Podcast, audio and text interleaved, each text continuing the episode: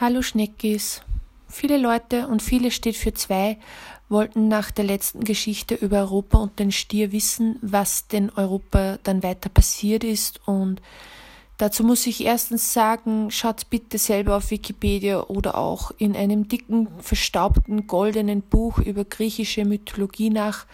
Mir egal. Und zweitens, was wollt ihr eigentlich? Europa hat ein Kind geboren, noch dazu einen Sohn und somit ihre Bringschuld als Frau an die mythologische Gesellschaft erfüllt. Da kommt nichts mehr.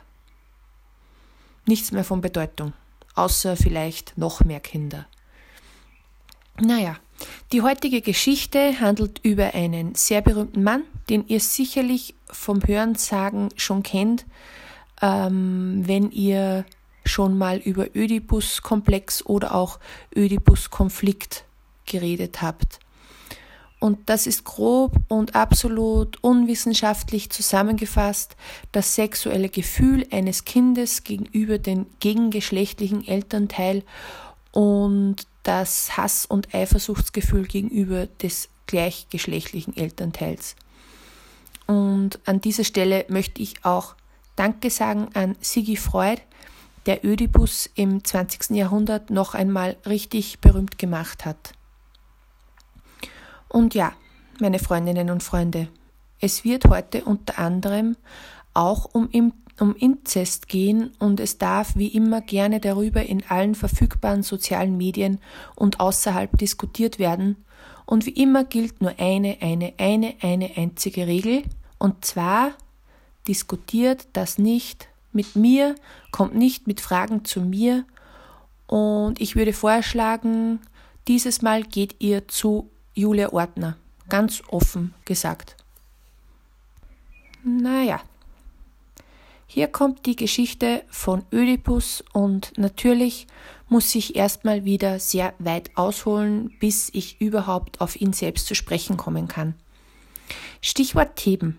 Könnt ihr euch noch erinnern? Ich hatte euch in der letzten Folge vom Tölpel Katmos erzählt, der am Ende diese Stadt mehr oder weniger unabsichtlich, ungewollt gegründet hatte.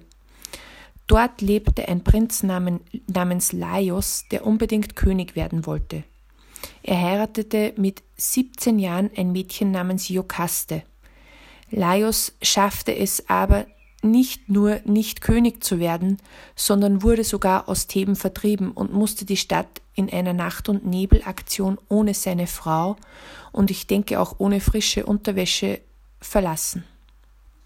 Laios war trotz seines jungen Alters äh, damals schon sehr gut vernetzt und ging schnurstracks zu seinem alten Haberer König Pelops und dieser König Pelops gab ihm prompt Asyl.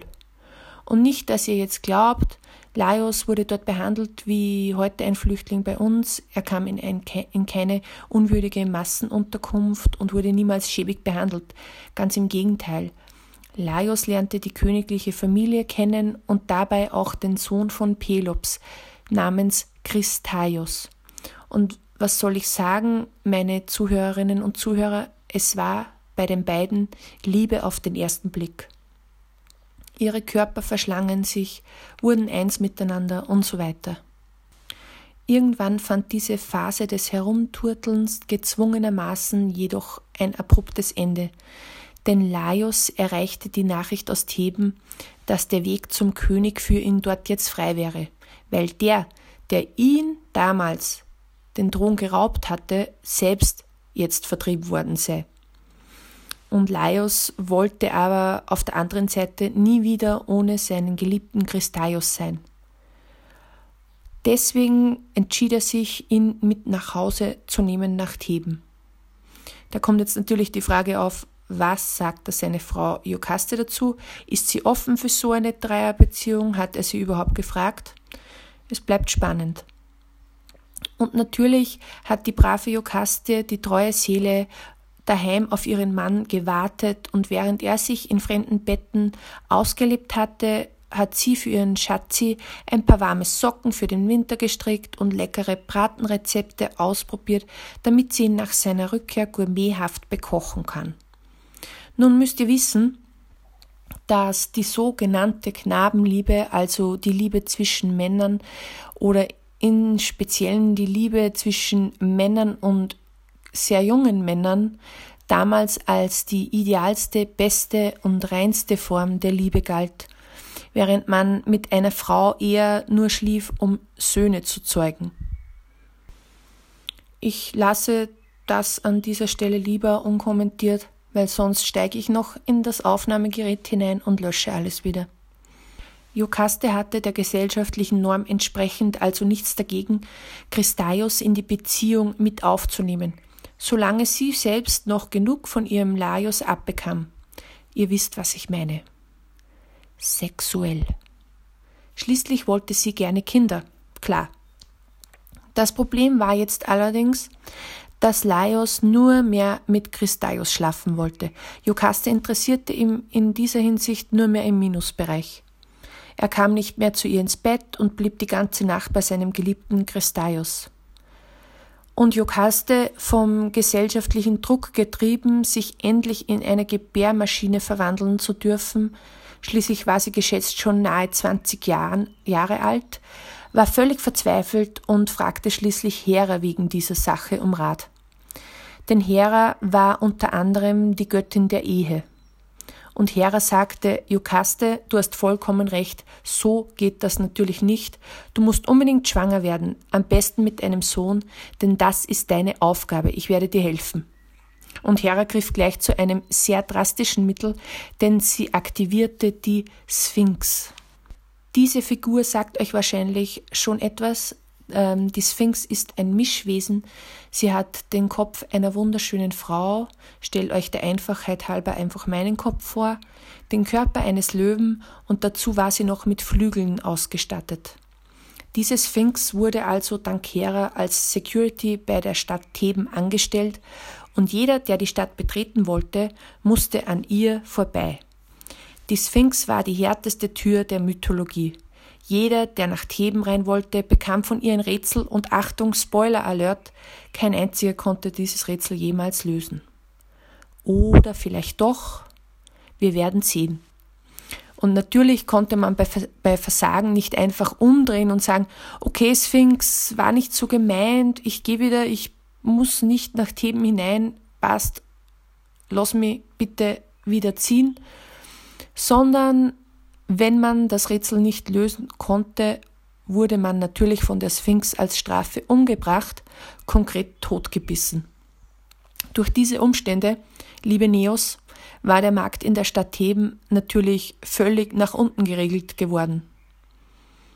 Es fand faktisch kein Import-Export statt, der Handel war tot, zumindest der legale.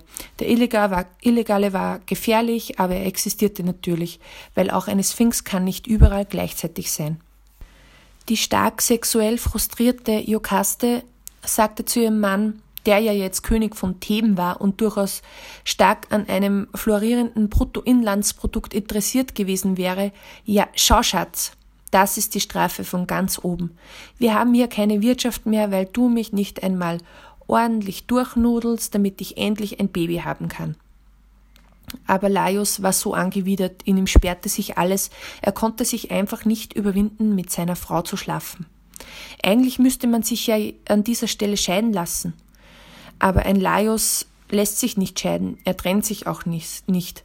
Ein Laios tut, was alle guten Protagonisten in diesen Geschichten tun, wenn die Handlung stockt. Er geht natürlich zum Orakel Delphi. Ja, meine Freundinnen, Freundinnen und Freunde, ihr wisst, was ich von dieser esoterischen Kartenlegermethode halte, aber sehen wir mal, vielleicht ist das Orakel Delphi ja heute einmal ausnahmsweise nützlich. Laios ging also hin und sagte, Hey Ori, was geht ab? Und das Orakel sagte, Hey Laios, rede nicht wie ein Jugendlicher, das klingt lächerlich, weil du hast echt keinen Grund zum Lachen. Ich stimme dir nämlich vollkommen zu, du solltest nicht mit deiner Frau schlafen. Wenn du das nämlich tust, bist du richtig im Arsch. Ihr werdet einen Buben bekommen und der wird dich umbringen, sobald er das kann, und er wird mit seiner eigenen Mutter schlafen und selbst Kinder zeugen mit ihr. Laios ähm, natürlich völlig geschockt, aber auch irgendwie erleichtert, ging mit dieser Botschaft zu Jokaste und ihr kam das aber alles irgendwie komisch vor, weil erstens ist das Orakel Delphi niemals so direkt, sondern drückt sich eher in Rätseln und Metaphern aus. Und zweitens würde diese überirdische Anweisung Laios einfach zu gut in dem Gram passen, als dass sie echt sein könnte. Jokaste wollte einfach unbedingt ihren Sohn und machte ihren Mann so betrunken, dass sie schließlich eine Nacht miteinander verbrachten, und das reichte auch, um einen Sohn zu zeugen. Die Krone würde jetzt vielleicht titeln Alkohollady verführte königliche Hoheit oder Schnapsopfer von eiskalter Kindeswunsch-Fanatikerin zum Sex gezwungen. Jokaste gebar einen Jungen. Das gab natürlich einen ordentlichen Familienstreit und am Ende beschlossen die beiden frisch gebackenen Eltern, den Buben zur Sicherheit auszusetzen, falls das Orakel doch recht hatte. Wenn man bedenkt, wie sehr Jokaste für diesen Sohn gekämpft hatte, was sie auf sich genommen hat, um mit ihm schwanger zu werden, ist das dann doch eine sehr verwunderliche Tat. Aber okay, ihr Ding, mische mich da nicht ein, ich bin nur die Erzählerin. Laios wollte sicher sein, dass der Bub nicht irgendwie zurückkommen kann und schnitt ihm noch die Achillessehnen durch, also diese Stelle über den Fersen. Und so kam der kleine Babyzwerg zu seinem wenig schmeichelhaften Namen, nämlich Schwellfuß, übersetzt Ödipus. Aha, endlich sind wir also bei der Hauptfigur der heutigen Geschichte angekommen. Laios übergab Ödipus einen seiner Diener, der ihn im Wald aussetzen sollte, und natürlich konnte dieser Diener dem süßen Baby nicht widerstehen und ihn einfach mitten im Wald entsorgen. So übergab dieser Diener das Baby einen Jäger, und der Jäger übergab das Baby seinem König. Ödipus wuchs also doch noch als Königssohn auf, allerdings nicht als Prinz von Theben. Und er wurde auch nie darüber informiert, dass seine Eltern nicht seine Erzeugerinnen waren. Irgendwann, als Ödipus dann schon Jugendlicher war, sagte ein Haberer von Ödipus Hey, Du schaust deinen Eltern aber überhaupt nicht ähnlich. Und da begann er nachzudenken. Er hatte schon immer das Gefühl gehabt, da stimmt etwas nicht mit seinen Eltern, sie sind einfach zu lieb, zu übertrieben freundlich, zu behütend, und jetzt, wo es auch anderen aufgefallen war, dass er ihnen nicht mal ähnlich sah, ließ ihn der Gedanke nicht mehr los. Und was macht man, wenn man sich seiner Abstammung nicht sicher ist? Nein, falsch natürlich keinen DNA-Test, bitte passt ein bisschen besser auf, wenn ich etwas erzähle. Man geht natürlich wieder zum Delphi-Orakel und fragt, hey, was sagen die esoterischen Wellen denn dazu? Bin ich vielleicht gar nicht der leibliche Sohn meiner Eltern? Und so machte das auch Ödipus. Zumindest hatte er das vor, denn Pythia das war eine Priesterin dort, sie war sozusagen eine Angestellte vom Orakel, sah Ödipus und ließ ihn nicht einmal zu Wort kommen. Sie schrie völlig aufgebracht, er soll sich bitte sofort schleichen. Er sei verflucht, er dürfe gar nicht existieren. Ödipus, du wirst deinen Vater töten und mit deiner Mutter Kinder zeugen, also bitte geh mir aus der Sonne, aber sofort, ich muss dringend in eine Tüte atmen, um mich zu beruhigen. Der arme Ödipus hat natürlich geglaubt, es geht hier um die Frau und den Mann, die ihn aufgezogen haben und beschloss schweren Herzens von seinen sogenannten Eltern wegzugehen. Einfach zur Sicherheit, weil er wollte natürlich niemanden von ihnen Schaden hinzufügen.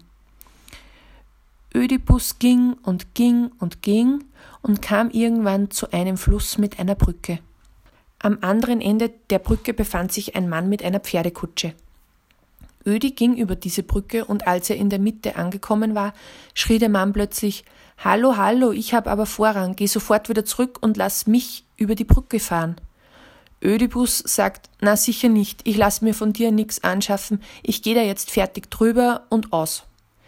Der Streit eskalierte komplett, wie wenn wer in Wien auf der Rolltreppe rechts geht und links steht oder in einer, in einer U-Bahn einsteigt, bevor alle ausgestiegen sind. Naja, im Endeffekt hat Ödipus dann den Mann mit der Kutsche umgebracht. Konkret, er nahm einen Stein und warf ihm den Mann an den Kopf. Die ganz Schlauen unter euch wissen jetzt oder vermuten zumindest, wer dieser Kutschenmann war. Natürlich war es Laios, der leibliche Vater von Ödipus, und das Schicksal hatte auf die erste Möglichkeit gewartet, sich selbst zu erfüllen. Und Ödipus hatte es ihm zugegebenermaßen auch ziemlich leicht gemacht. Ödipus wusste das nicht und dachte sich nur, was sich die meisten Leute nach einem Streit in der U-Bahn denken. Einfach drübersteigen. Und das tat er auch. Er machte sich weiter auf den Weg und kam, o oh Wunder, nach Theben. Ödipus traf nun auf die Sphinx und er bekam ihr Rätsel aufgetragen. Und jetzt dürft ihr gerne natürlich interaktiv mitraten, denn ich werde das Rätsel nämlich exklusiv hier für euch raufsprechen. Also aufgepasst und zugehört. Was ist das? Einmal geht es auf vier Beinen, da ist es am schwächsten. Dann geht es auf zwei Beinen gegen Mittag, da ist es am stärksten.